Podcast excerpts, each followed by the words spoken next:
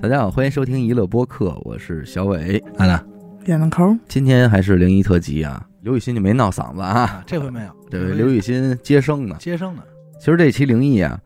全部来自于咱们同一位听众的投稿。啊，我当时收着看真不少，你要统计字数的话，这一万多字了。其中有些内容，其实本来我就想在上一期的三十二谈身边灵异事里就给用了，但是为了这个连贯性呢，所以就是统一的咱把这几个投稿都留在这一期给大家讲，然后听着也痛快。嗯就是一个人的事儿，哎，听众这开头还拽了点文，说：“您好，我听娱乐播客也有些许时日，哦，虽腹中颇有鬼事，然无暇往头。呃，今日初返北京，乃有兴致略说其中一二，嘿，言语不能达我意，故以语音述之，不怪。不哦，怪啊不怪，是什么意思？就是他他最后是发的语音过来的呃，发语音过来的，然后语音第一句话是：“我跟你说啊，这事儿 是这样。呃，基本上是”，哦，哎，。那前头他调起太高 了起挺高啊！我吓坏了，我说这麻烦了，但其实不是那么回事啊。哎，这位听众其实给咱们投稿啊，我觉得大概可以分为两个部分，嗯，其中第二个部分跟咱们过往节目里听到的内容差不多，都是发生在身边的灵异事儿什么的。而这第一部分呢，我们姑且不把它算作灵异。听众也是听了咱们播客关于这个八字的这个节目之后，嗯听的过程中也让他想起来自己不少这个算卦的事儿。哦，还还有这个命理说，对，咱们这听众是一个老师，二零一八年前后也是自己啊，通过一些个教材啊、书啊，学了这些相关的玄学内容，像什么六爻啊、八字、啊、梅花易数，也都看过一些。但看归看，他可不给别人算命，他就是了解这些东西，自己算算玩儿。我就觉得他这些讲的故事特别有代表性，特别能说明一个普通人他接触了这类玄学之后，自己没事儿一算，所感受到的那种哎挺奇妙的这种东西。嗯，关于这类内容呢，听众一共给咱们讲了两个事儿。第一个是呢，他当时刚从一个国际学校离职，想着说换个工作、换换环境什么的。嗯但离职了呢也没闲着，他就先找了一个校外辅导机构上班，看能不能遇着合适的机会。当时是有这么一天下午他没课，所以就自己坐在这工位这儿啊干点闲活儿什么的。嗯能明白。正在这儿坐着呢，就看见一个老师从办公室外边进来了，脸上还带着笑容，嗯，红光满面那么一状态，嗯，哎，整个透着就很高兴，哎这心情好。，哎，又有点小高兴事儿那种项目劲儿的。你得问问，他没问。咱们这听众可能当时也确实是没什么事儿干，比较闲，他就想说这个东西我应该能起个卦，算一算，啊，呃，算算他这怎么回事儿，啊，就是等于那会儿刚学会就想哎试我试，想试试它。验一道。就以我看见他的这个方位，还有彼时彼刻的这个时间，包括他脸上这个笑容，呃，都能当做这个起卦参考。我就拿这些我起一卦，嘿，算出来之后，卦上显示大概意思是什么呢？说有一些事情啊，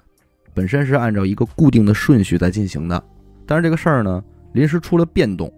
而这个变动让这个老师不是很高兴。可是今天又发生了一个什么事儿，让这个变动的事儿重新又回到正轨上了。哦所以现在这个老师很开心，归位了，哎，归位了。你看这算卦这个事儿就是这样，同一个卦象，你不同的这个卜卦者嗯做出的解读，它这个细致程度完全不一样。明白。你对于听众这种初学者而言，可能就是仅此而已了，他就能看见这么多。说没说呢？说了，但是又跟没说一样。可能有经验的卜卦者就能看到更多的细节。就能知道具体是因为什么事儿哈。，对，但是听众呢，只能看出这么多，他就想说这个事儿能跟什么东西有关呢？说这个是老师，老师在学校里，那能影响他的情绪的，肯定跟他的课时相关。嗯，哎，他就过去问这老师来了，说：“哎，你之前是不是调走了一个课，又给你调回来了？”这老师说：“哎，你怎么知道的哎啊，？”哎，等于他是通过卦后来加自己的一些加自己的一些行分业析，行业分析。哎，生活经验常识一分析，总结出来了嘿。还有一个事儿是什么，跟他们家里人相关。说有一天早上起来，大概上午九十点钟那样，他说起来我这儿刚要玩把游戏，老家那边他妈就打电话来了。嗯，电话一接，他妈就说：“说我跟你说个事儿，你别害怕啊。”哟，说没什么事儿，你可能得回来一趟，但是你别害怕，这么一说，这么一说，心听众已就有经点凉烦半截了，儿。对吧？对啊，那您您痛痛快快说，赶快说吧。到底是出什么事儿了？说你爸出事儿了，现在人在医院呢。大夫说呢，情况不太好，你赶紧就回来一趟吧。哎呦，再多的他妈也没说，这电话就这么挂了。按理说这算是天大的事儿了嘛，嗯嗯，嗯可是咱们这听众还行，也比较冷静那种啊。那再急你也不能跑家去啊对。挂了电话，他坐在自己床上愣了得有个五六分钟，脑子里大概就捋了捋啊，我先干什么干嘛，嗯然后拿出手机订票，收拾东西出发。出门上了车了呢，他就又想起这算卦的事儿来了，嗯，自己就又算了一下，反正大概意思呢，卦象显示说这事儿呢有惊无险这么个意思。啊，那心里能踏实点儿啊。哎，一看这结果，他心里是稍微舒服了一点儿，但也没说完全放心，那是嗯对吧？你毕竟这不是说闹着玩儿啊对。对对对对，结果呢，他这刚到机场，哎，家里他妈又来电话了，说要不然你先别回来了。那大夫说也没什么事儿，啊，就是观察观察，说问题不大的话，可能周日我们就出院了。啊，听众就问说，那到底怎么回事儿啊？你能跟我说说不能啊？那、又没说，叭，这电话又挂了。你这不让人放心啊哎呀这还不是咱就实话实说呢。听众心说：“我这票也买了，我人也到机场了，我该去吧该回去，回吧我肯定还是得回去。”但是机场等着这功夫呢，他就又算了一下，说想看看这个细节到底是怎么回事嘛。那算出来的呢，可能他根据这个卦的爻辞查也是古文儿，大概就是什么，啊，二女同居，怎么怎么样的一事儿，然后还有什么外气入体，如何如何的，这听不懂啊，一环节，听众琢磨是啊，说这二女同居，我爸出轨了，啊，听着不像好词对儿啊。啊，还是俩人，让我妈给发现了，打了一架，然后他就就琢磨，就往是这这么套。解释吗？应该我这刚才不是吧我刚嗯才都没好意思接这话，我听着也是这么理解的。反正直到到了家，他这终于见着他妈了，他妈才跟他好好说怎么回事呢？冬至那天，他们家包饺子，嗯，等于是他妈跟他奶奶俩人包，包饺子呢，这嘴不闲着，啊，俩人就开始叨了他爸，嗯，哎，你这这也不行，数了对，一个说儿子，一说老公，啊哎，那不行什这么的，嗯同一人。给他爸念叨烦了。他爸一生气呢，开车就回这个农村那院子去了，嗯，心说我躲开你们呗。但是农村这院子呢，好长时间没人住了，而且冬至了也冷。他爸到了之后就生火，结果这炉子不太灵，他爸等于就煤气中毒了。啊，哦，后来还是他妈满哪儿找不着，回农村一发现才说，哎呦，这儿在这儿呢，但实际已经熏一宿了。等于这这么个什么二女同居，歪妻入体，啊，外气入体，还哎，真是，你我说这这东 西，你看，二女同还真是他妈和他和他媳妇儿嘛，也是俩女的呀。嗯，以上这就是听众说咱们关于在这个算卦方面经历一些比较有意思的事儿啊。嗯当然，他其实还说了一些其他的，那比方说他应聘工作怎么着一算卦，他觉得今儿这工作肯定泡汤了。哎，果不其然，就是跑呃，堂，就是泡汤了。本来啊本来说应聘工作人说下午咱们约个复试，那回去一算呢，就是你不用等了，这个复试肯定不会通知你的，不会不会有这个复试了。啊，咱咱这么说啊，就是我想学会算这事儿嗯不难，嗯，就是这东西我想给它算不难，哎但是解卦难，啊是对吧？咱其实说白了就玩的，实际是解，嗯看说找这高人，看是人怎么解，嗯对，这卦是都一样对你算，你就跟你扔钢镚儿似的，你只要一扔，它肯定有一个面儿出来。的。啊嗯但是你怎么看待这个面儿，嗯那就是经验的事儿。你看，那接下来就是一些比较灵异的事儿了。首先是听众小时候他被吓着过一回，嗯那会儿呢他上小学三年级，听众老家是在东北的农村，当时他们这个小学是这样啊，一二年级的你就在这村儿的上，嗯，农村就有这个教室让你上，嗯但是到了三年级呢，你就得上市里上学去。啊那那学学校搁的不下哎搁不下了，就比较远了，走路不行，你必须得骑自行车。路程啊，骑自行车得花四十分钟，哟，那可不近哎啊，其实四十分钟不近了、啊。不进那会儿，这事儿的发生的季节是深秋，那会儿这天儿其实也已经挺冷的了，嗯而且天黑的也早，嗯，明白。天亮的也晚。对，每天起床都是听众他妈叫他，但是这天呢，听众他妈可能也是看错表了，起猛了，四点多起床了，嘁哧咔嚓就生火做饭，五点来钟给听众叫起来吃饭了。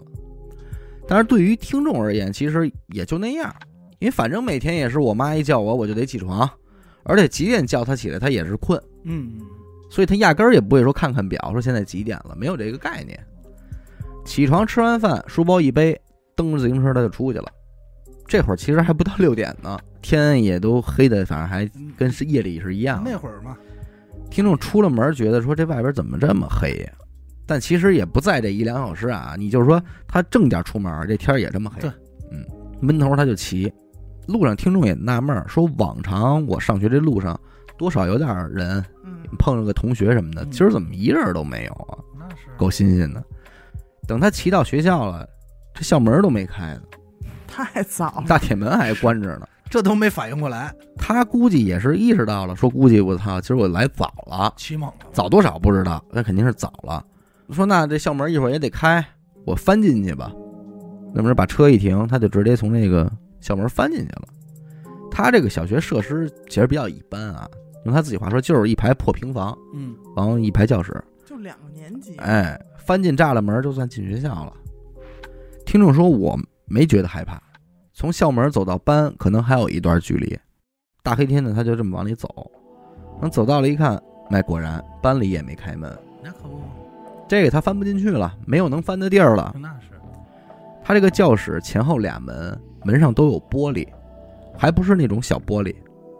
就是那种大玻璃，等于扇子，哎，这这个门的上半部分都是玻璃那都知道，那种门嗯。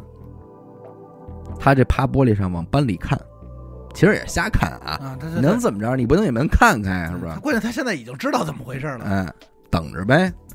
看了看没什么人，他就倚着这个班外面这墙，靠着就站着等着，等着等着，他又听见有这个敲黑板那声儿，粉笔戳黑板啊哎呀，这声儿，他是绝对不含糊。我说那这不是隐约能听见那种啊，实打实我听见有人敲黑板了，嗯而且很确认就是从我们这班传出来的。嗯我说嘿，班里有人，他是这么想的，啊，开始拍门，嘿，开门开门，他拍两下了，也喊了两声，但是完全没人搭茬儿，敲黑板这声儿也没了，他趴玻璃看，什么都没有，他这个够新鲜的，就分这时候还没害怕，没害怕，说那我听错了，他就又回到墙这边靠着来了，刚靠上这墙，敲黑板这声儿又来了，而且不光是敲黑板的声儿，他还听见板擦儿擦黑板的声儿。哎呦，说那不对，这肯定有人。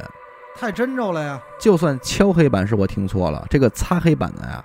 他这声不是自然界其他的声音能替代的。明白，那趴玻璃一看还是没人，而且声儿也没了。好吧，这会儿听众笑了，说这个谁跟我锁着门，他妈跟我闹恶作剧，呢，恶作剧。这时候跟我他想的是这闹个，哎，我肯定是那谁谁谁，好呀那，大早上跟我斗啊，八成就跟那讲台那后边那儿蹲着呢。嗯然后非给你丫逮着。他采取一什么办法呢？这么着，他就稍微往这个门的范围外移了移，半蹲着那腿一挪，啊脚底下是弓步，那意思是你里边看不见我了就行。嗯一会儿你再出动静，我一快速闪身，我绝对逮你丫一正看谁跟着。我闹，哎哎，我看你丫往哪儿跑，嗯，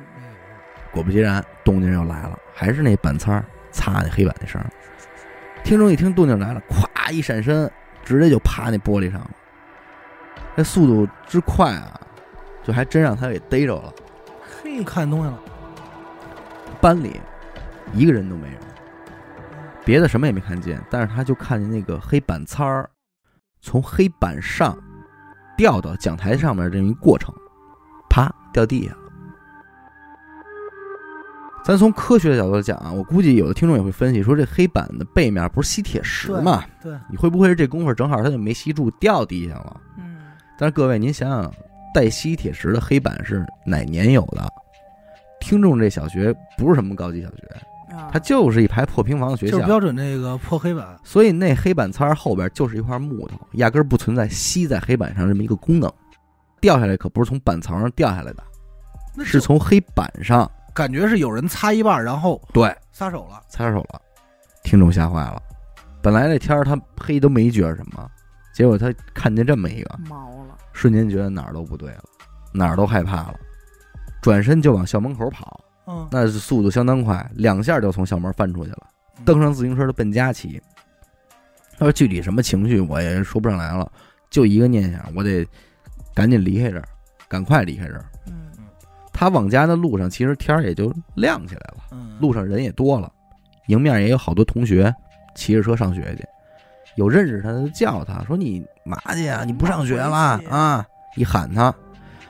听说那一天我就是，你要现在说可能是掉了魂儿了，就是六神无主。他一听见学生叫他，他就一掉头又跟上了，一路上又往学校骑，但是一切的行为都是下意识的。到到学校停好车进班。为什么说吓着了？他说那一天我完全不对劲儿，同学跟我说什么话，我都是下意识的回答，愣愣的，愣愣的，完全不知道那天怎么过来的，嗯就哆哆嗦嗦，六神无主一天，放学了往炕上一躺，哎，发烧，烧起来了就，崩了一天烧起来了，倒是没有什么请人看事儿的环节啊，反正是烧了两天，这就是听众说三年级时候他见过一个事儿，但这个对他来说呢，还不算最恐怖的事儿，你讲的时候，我一直就绷着个劲儿的，嗯我一直就给自己一个心理建设。嗯。我特别怕就是他弓步瞬间起身的时候，突然出现一脸贴贴脸贴脸，我我一直就绷着，我说可千万别是那个。是但是还好还好，这个，你说三年级这事儿，他毕竟没见着什么东西。实质性嗯哎可是接下来这事儿不一样了，听着自己说的，这是他这个人生中经历的最恐怖的一次，恐怖到呢，至今还有阴影。还是在老家，还是在学校，只不过这回不是小学了，是他初中。嗯那一年听众上初二，开学就得上初三的那个暑假，嗯他自己没避讳啊，他说老家是吉林省白山市的，当时上的那个初中啊，它格局挺有意思，就主教学楼下边是操场嘛，这个操场分为两个部分，一个高一点，一个低一点，能明白？它有一个高低错落的这么一个状态，嗯正好也就在这个暑假，学校就决定呢修整一下这个操场，把这个高低不同的操场平成一个大操场。合一块儿，哎，要说听众这个岁数，应该是真的不能算小，肯定比咱们大。嗯为什么呢？当时的风气还是学校施工干活，学生得过去帮忙去呢，啊，得干这活儿去。啊你哥现在肯定没这景儿了，对对对吧？ 他这应该是八零后我，们说家长不给学校告死，对。但当时他们那会儿就是这么个风气，所以这个暑假呢，学生也都没怎么闲着，天天就是去学校刨地、挖土、捡石头、扛木头，全干这活儿。这七零后吧，当时在干的过程中，就有学生挖出东西来了。当然，这事儿在咱们灵异里讲不新鲜，因嗯为学校选址这都在论的嘛，啊什么骨头啊、板儿啊，这都很正常。学生挖出来也都没怎么害怕，校方呢也不不怎么当回事儿。一个暑假结束，这活儿算是差不多了，就差这沥青路还没铺，但是弄了一个篮球场，剩下的也都是一些个不是学生能干的活儿了。嗯那该请工人请工人。有一天放学之后呢，听众和几个哥们儿没回家，就在这个新弄的这篮球场这儿打篮球。眼瞧着天儿就黑了嘛，学校是传达室，老头儿就过来轰了，说差不多回家吧啊，嗯我这都没灯了，你们还不走，我这就锁门。这帮人跟这老头儿平时低头不见抬头见的，搭话儿嗯说大爷你干嘛去啊？大爷说我上这教学楼溜达一圈儿，溜达一圈儿我就得锁门了，你们赶紧走吧。咱也不知道是因为什么啊，啊这哥们儿里就有说话的了，说我们跟您一块儿去吧， 哈就是也没就是莫名其妙，啊，说我们陪您一块儿溜达一圈儿去呀。大爷说那也行，那转一圈儿去呗。可能也是真熟，这不打哈哈嘛，也就这么着，这几个班大小子陪着一老头儿就进了这教学楼了。其实一帮人进教学楼里也没觉得怎么着，嗯说说笑笑就闹什么的。等走到三层往四层去的时候，这楼梯这儿也不知道怎么着，就忽然所有人都不说话了。其实什么事儿都没发生，就是赶寸了。嗯这事儿我觉得咱们所有人都经历过吧。突然间，这一群人里，哎，安静了，安静了，没人说话了。这很正常那，不号称是天使经过的这时刻瞬吗间？嘛，哎，正准备说话的时候呢，就听见四层走廊深处传出来一个声儿，这声儿挺奇怪的，类似于像水滴滴落在地上的那种滴答滴答的声儿，但是又有点像高跟鞋踩在地板上的那种声儿，颠儿颠儿的。嗯，可是这个学校楼道里可不是地板啊。对。那结合着此时此刻教学楼这个场景，所有人都都觉得是应该是漏水，就跟大爷说说您听见没有，漏水了，咱们赶紧去现场看看去吧。一帮孩子拥着这大爷就走，往这四楼深处走。大爷拿手电在那照，可是哪儿也没漏，没什么漏水的地儿，一直都走到了尽头这卫生间了。进去一看，这所有水龙头关的也倍儿好，什么事儿都没有。可是所有人安静下来仔细听吧，这声儿没断，还是滴答滴答在那儿响呢。哎，这新鲜啊！这帮人在那儿听，还是大爷先说的，说这声儿是这个厕所对面这教室传出来的。说那班应该是初二年级的哪个班，他们这帮上初三的也对不上，就知道说那是这面这边儿那门。大爷说说是对面，孩子一听说那就就都凑到这个班的这门门口来了。哎，其中以咱们听众呢是占第一个，他这脸都快贴这门上了。嗯你看他老干这贴门的事儿，哎，就惦记说一开门，他赶紧进去看看，说怎么回事儿。可能也是忘了小时候板摊儿那事儿了啊。不长记性。这帮孩子在这儿等着呢，大爷掏出这大挂钥匙，就开始跟那儿挑，找这钥匙，翻来覆去才找着。嗯，这把一开门，听众这脑袋就先探进去了。我说，我以下说这些都是发生在一瞬间的事儿啊，但是他说起来可能会很慢。这教室里开门已经很黑了嘛，嗯，但是借着外边的一些自然光，你还是大概其实也能看清楚这教室是都有什么，桌椅板凳什么的，嗯就在这儿呢。他说一开门吧，我先是看见对面那墙，就班里俩窗户中间这块儿那墙这儿啊，嗯他挂了几张这个名人字画画像，就什么爱因斯坦、嗯嗯牛顿啊什么的都在这儿呢。伽利略什么都在呢。然后这些人的状态吧，基本上不都是一个斜四十五度一站，正义凛然的那么看着前方。对肖像就是那种对什么伟人像嘛，而咱们这看过都知道，这种大画像吧，它这角度总有一种他正看着你的这感觉。嗯，嗯，听众一开门就看见这画像了，他就觉得是跟爱因斯坦对上眼儿了，但是他也没反应过来那是爱因斯坦，嗯，他这本身就稍微吓了一下，但是他知道这是一啊画儿。啊，嗯就是每个班都有的这么东西，他那会儿我们这班啊，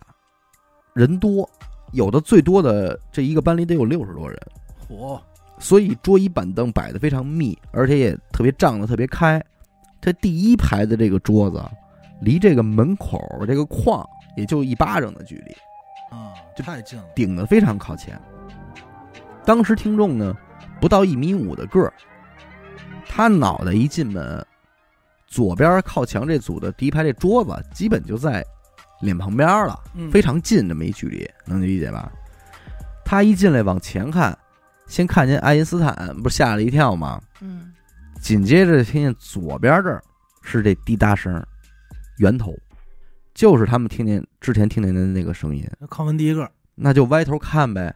他往左一扭头，嗯，看见这个第一排这桌子上站着一个人，嗯我操，确切的说，他只看见了两条腿，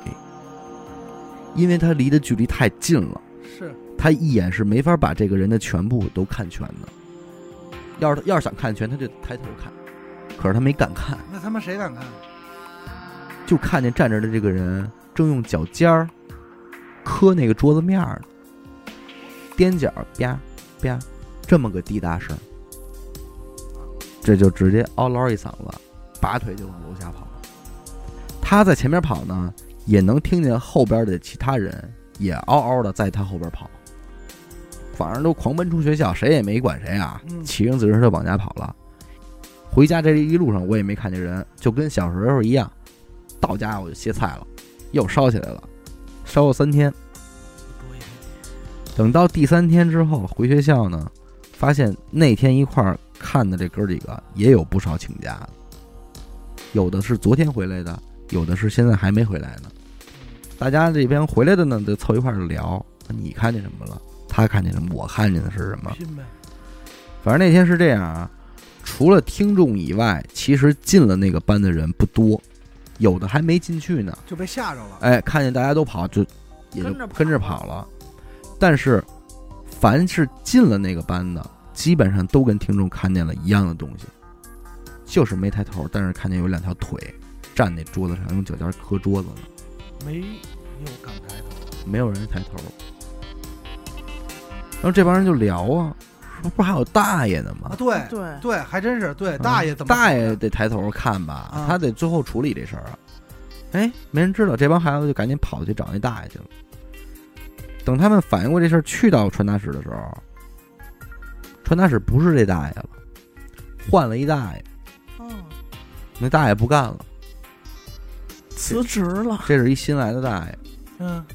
而且新来的这大爷其实后来也没干几天，过了一礼拜再上学又换一大爷，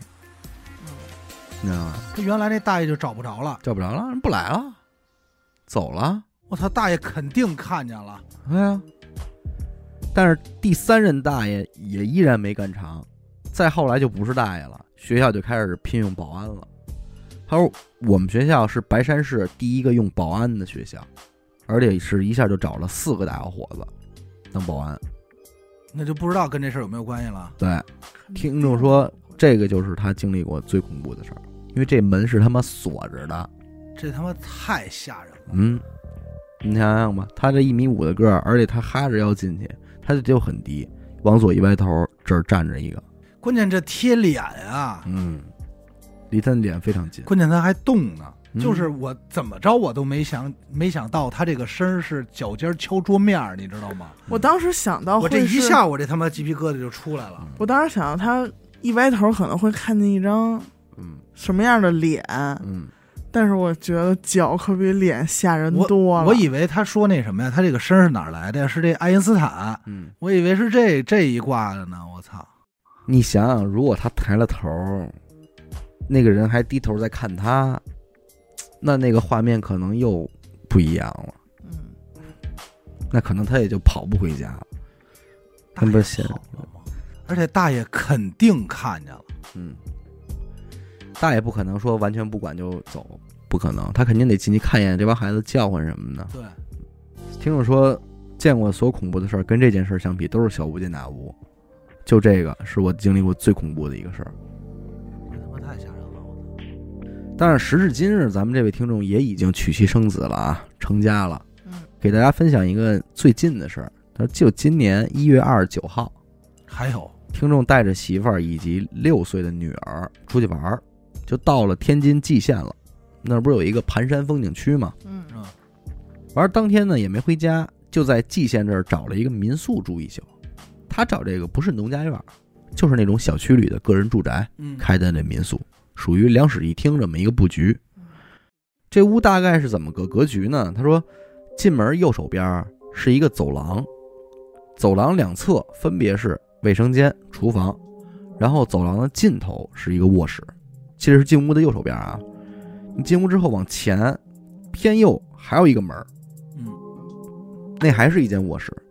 能从客厅直接开门就进去的那种，不需要经过走廊，大概是这么个格局。当天晚上九点半，两口子带着孩子洗漱完毕呢，准备睡觉。一开始，闺女是希望说跟爸爸妈妈睡一个房间，所以三口子就都挤在了离客厅最近的那个卧室睡。但是到一半的时候呢，听众觉得这仨人实在是太挤了。你是睡不睡不下，抱着被窝，他就去这个走廊尽头的这个房间睡去了。但是这间小屋有一个什么问题呢？这门关不严啊！你比方你怎么关，一会儿这门滋儿就开一缝儿，嗯，挺挺挺讨厌。听众完全没理会，反正所有的房间灯都关了，对直接晃完了呗。无所谓。躺床上睡，躺了没多会儿啊，他听见媳妇儿那屋闺女哭了，他就从床上起来说：“那我看一眼去呗。”哎，结果进屋一看，孩子压根儿没哭，正跟媳妇儿俩人那儿闹着玩儿呢，还咯咯乐呢。但这听众没多想，就进屋一块儿就逗逗孩子，逗逗孩子，又回走廊尽头那卧室睡觉去了。他走回卧室这个路上，经过这走廊的时候，听众还琢磨呢，说：“哟，这个真够黑的，啊嗯，那几乎什么都看不见了，这摸不着了。”嗯摸着黑儿回到这个卧室，然后打开了一个电台，闭眼睡觉吧。这我跟你说，我听这意思可能是要赖咱 们。他说我进屋的时候，我还是下意识的把门关上了，但是躺了一会儿，这门又开一缝儿，而且门缝里有光照进来了，灯光。他当时没觉得什么，因为估计是自个儿媳妇儿上厕所然后啊有可能哦把灯开开了，就没关呗，没关就没关。他说我厕所开灯这种的，我生活习惯也是这样，没问题，该睡接着睡。哎，就这功夫儿，他又听见他媳妇儿嚷嚷上了：“你干嘛开灯啊？大晚上的你开什么灯啊？你不知道我们要睡觉吗？”媳妇儿都一边嚷嚷一边往他这屋走。等他从床上坐起来，我看媳妇儿已经在门口这儿站着了。面目狰狞就看着他，指责他为什么要开灯啊？赶紧把灯关上去！说了他一顿嗯生气听众坐床上被他媳妇儿给骂愣了，说我跟我媳妇儿这么多年了，平均一年吵架拌嘴不超过五次，嗯啊，完全没见过媳妇儿是现在这个状态，没发过这么大火还就因为一开灯，啊！怎么就这是是这怎么么大了？嗯，不就开个灯的事儿，至于这么大生气吗？听众睁着眼一句话没说，就这么看着他媳妇儿，然后媳妇儿扭头就走了。他也不知道是生气啊还是委屈啊。看媳妇儿走了之后呢，他侧身躺床上，心里就念叨说：“关灯就关灯呗，你至于这么嚷嚷吗？”然后他就想往起身去关这个灯，结果他就正想着这个时候，卫生间的灯就灭了。有这有意思的是哪儿呢？这人他可能当时确实有点迷瞪了啊，他没觉得这个灯是自己关的，他觉得是我关的这灯。听众认为自己关灯了，对，哎，也是，他都没有意识到这灯不是他开的，嗯，他就觉得我可能我一翻身，这灯关了就是我关的。啊，那一刻那就已经困劲儿上来哎了，嗯迷糊了嘛，他就觉得我哎我翻身了，这灯关了，是我去给关了，就已经觉得这困的都合理晃了啊啊，他关了啊，关完了那就睡觉呗啊。嗯，第二天早上起来，他想起昨晚这事儿了，这才开始觉得不对劲，说我没开灯，这灯怎么开的呀？嗯，因为他回屋的时候还黑呢，对呀对啊，而且我也没关这灯，这灯又是怎么关的呢？吃早点的时候，他问他媳妇儿说：“你昨晚上发那么大火干嘛呀？我从来没见着你这样，说你这够吓人的。”他就是说：“没有啊，我什么时候给你发火了？”我说：“昨晚上你去那房间之后，我再也没有出去过，厕所我也没上。他不是还有一个那个逗孩子吗？是啊，就是你逗完孩子来，嗯你再回去之后，媳妇儿就没再出过屋。那那就不是他媳妇儿，哎，你要这么说的话，那就是、那你要再往前想，他一开始听见孩子哭才过，我告诉你，这孩子对哭啊，他当天早上起来之后也是这出儿，他醒了，早上起来了，嗯，他就坐床上听着，他想听那屋什么时候俩俩人起来了，我再进去。嗯，结果又一听，孩子又哭了，哭了呢，他就又进去了，但是一进去还是俩人玩儿呢，没哭。可是他，你说这就我这屋哭，我没听错，知道吧？那就哭的肯定不是他孩子呀，所以说就是这屋里边可能还是有点闹腾。他住了这么一个民宿，因为他媳妇儿，你甭管孩子，可能是楼上楼下，这咱可以说他听错了，对别人家孩子哭，嗯但是他媳妇儿可是真真正正走到他的门前，门还开那跟着，他吵一架呀，对啊呀、嘿，那这不是他媳妇儿是什么呀？这就是说他今年一月初遇到的这么一个事儿。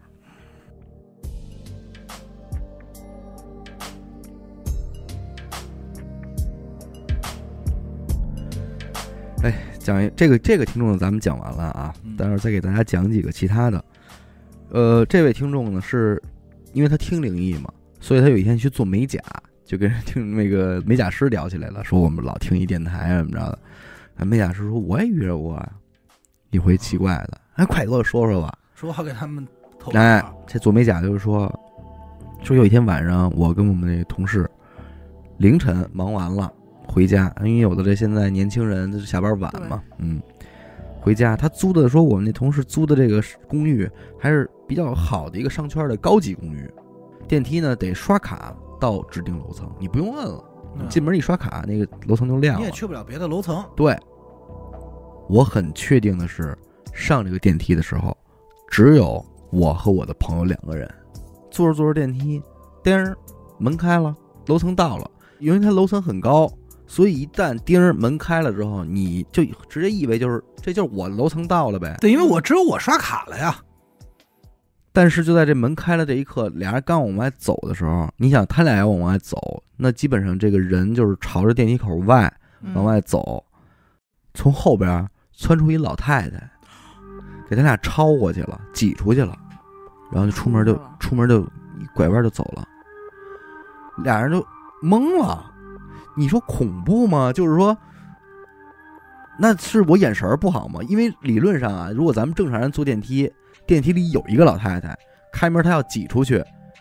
或者我们坐地铁还要挤出去，很正常。嗯，但问题是，俩人进来谁也没看见这里有一老太太。你电梯就这么大点地儿啊？，对它里头站着人呢，你肯定知道啊。对，这也是北京的，就是从他俩人挤出去了。阿达，他你俩刚人租那不房不，我在那哪儿 房我我那啊个我那个房不用刷卡，他俩就吓坏了，但是楼层到了，回家呗。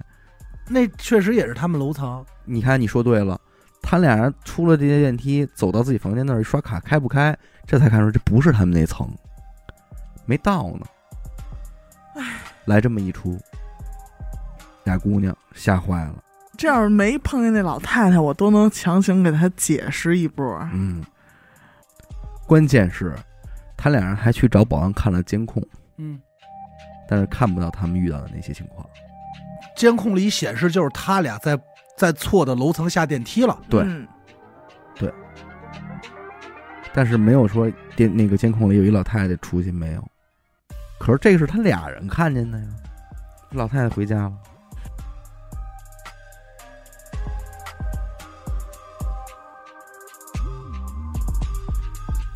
跟这个味道差不多的啊，这个投稿特别应和咱们之前聊过自如租房那期。你说这个房，你作为一个新的租客，之前有过什么？到底是你也不得而知。他说呢，我刚来北京那年，因为没钱，就跟同事合租了公司附近的一个老房子。嗯，这房子在劲松二区，又是北京的实，名说出来了啊，劲松二区，一室一厅，听众呢住主卧，朋友住客厅，俩人就这么分着住。合理是这么掰的，应该他这个房子呢，是房东的爸妈曾经住过的房子，屋里呢一些老家具和杂物也都没有清走，就他们就这么用着。但是他俩也无所谓，因为觉得这个其实离我们上班还挺近的，日子过得也挺开心。由于照顾咱们听众是女孩子，所以就把这房子里唯一一台老电视放在了她的房间。啊哎，你能看这电视？这台电视自从搬进来之后，但是听众就没动过。而灵异事件呢，就从这台老电视先开始的。事件一，住了没多久，有一天晚上，听众在睡觉，这电视自己就叭，开了并且开始挨个换台，啊，啊，给听众给唤醒了。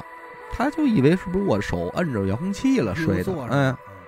摸了一遍也没找到遥控器，起来把电视插销，砰儿，拔了。当然了，你这个没电了，它肯定是不能再亮了，对对吧？第二天下班回来呢，他就跟朋友讲这事儿，找这遥控器才才发现，这遥控器啊一直在抽屉里搁着呢，嗯就没拿出来过，嗯所以不存在他半夜碰到的可能性。但当时这个事儿他也没觉得害怕，还顺手就把这电视给打开了，说那咱看会儿吧，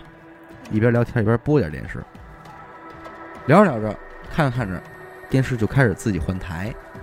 一直换到了某一个抗日神剧，停下来了。爱看看这个。他当时我们也还都没有听娱乐电台，嗯所以听的灵异事件不多，也不知道害怕。拿起遥控器就跟电视搏斗，啊，他觉得这个换台肯定是坏了，我我就往回换。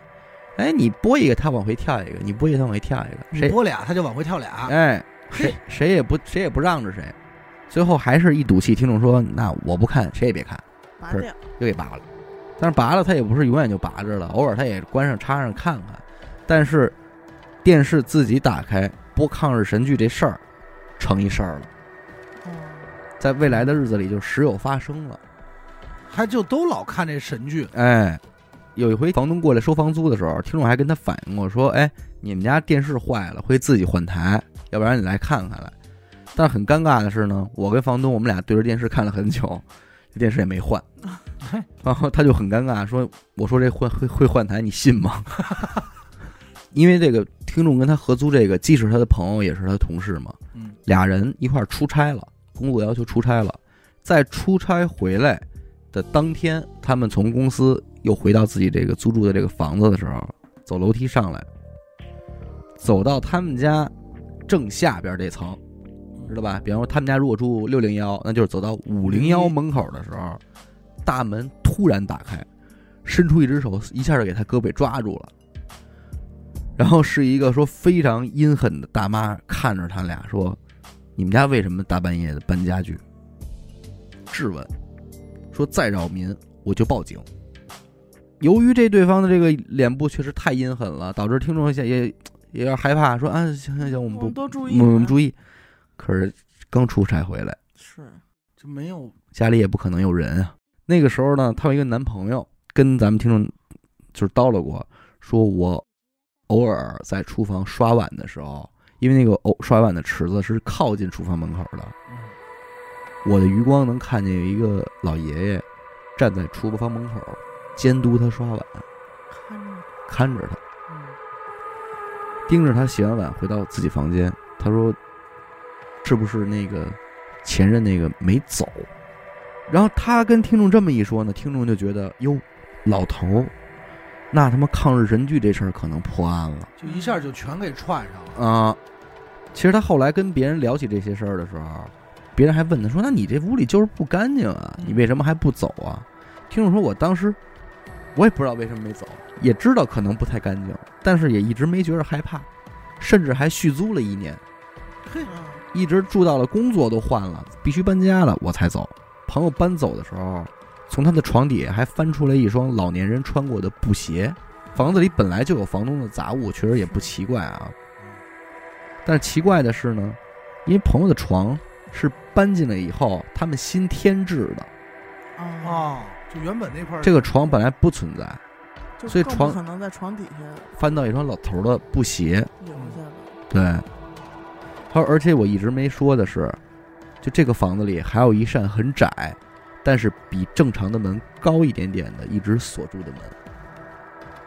啊，能明白吗是？吧？我觉得啊，咱们可以理解为听众租的这是一个两室一厅，啊，但是其中一个小屋应该是被锁上了，放点东西呢。放点东西呢。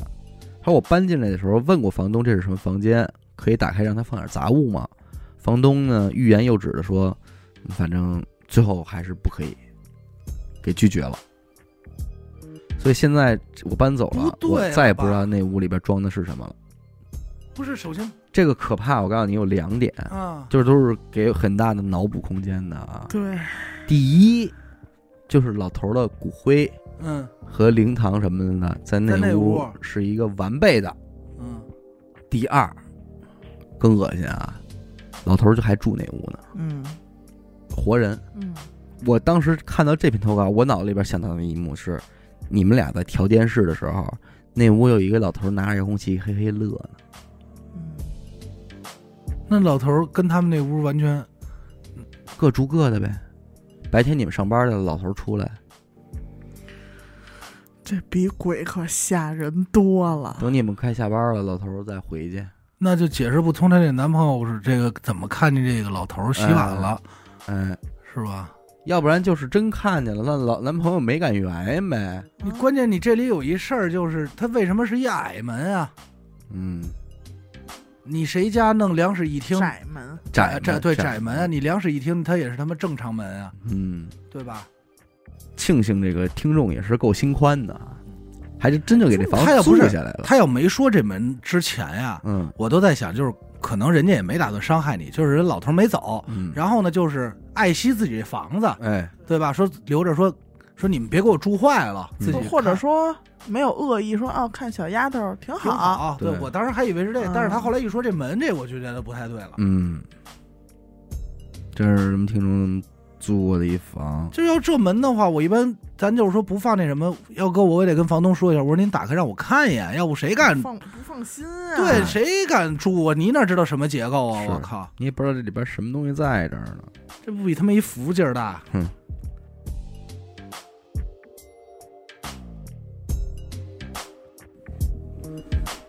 我再给大家讲一个关于泰国的事儿吧，嗯这个是咱们这个听众从人人到了泰国以后啊，是上学呀、工作呀，这么多年一点点的也是被这种当地的灵异文化 嗯清洗的这么一个过程。嗯高中呢下半年快高考的时候，他坐最后一排，然后前面有一个女同学，家里条件不错啊，关系也挺好的。然后临近高考那会儿，中午呢也都不去食堂吃饭了，就都在教室里边，大家就凑合一口。突然有一天呢，他就发现前面这个人每天吃饭都是两份饭，啊就能吃呗。不是能吃，自己吃一份儿往这儿放一份儿。哎呦，你这这个就我就说，哎呀，你瞧，啊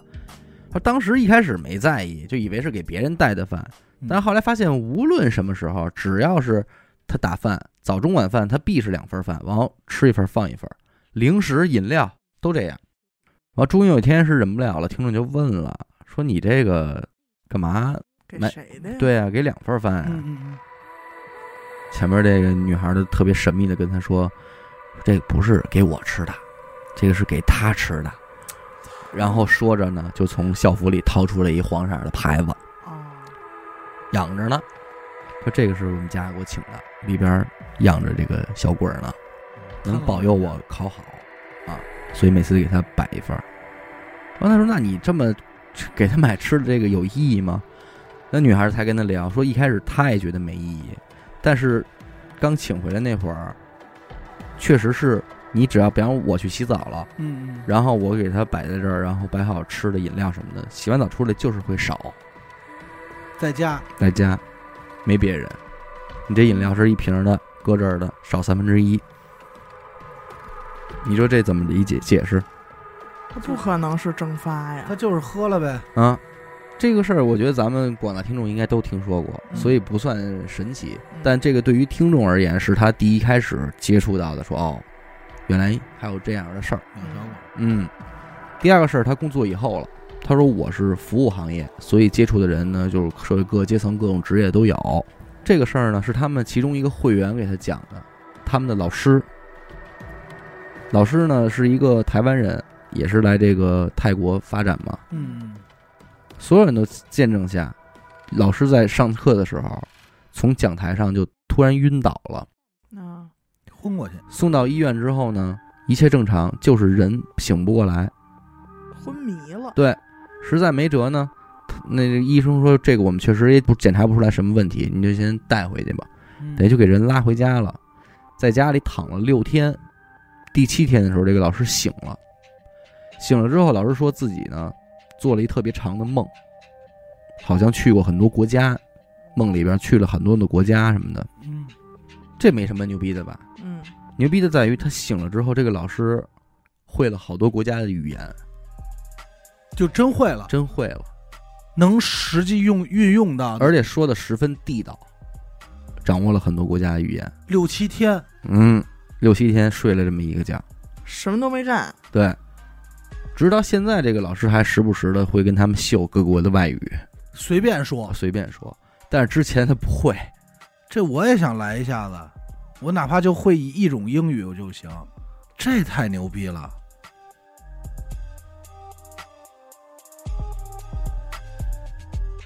OK，感谢您收听娱乐播客，这里是灵异特辑。如果您也有同样的灵异故事经历，那么非常欢迎您向我们投稿。具体的投稿方式呢，请您关注我们的微信公众号“娱乐播客”，我是小伟，好的，闫子抠。我们下期再见。拜拜。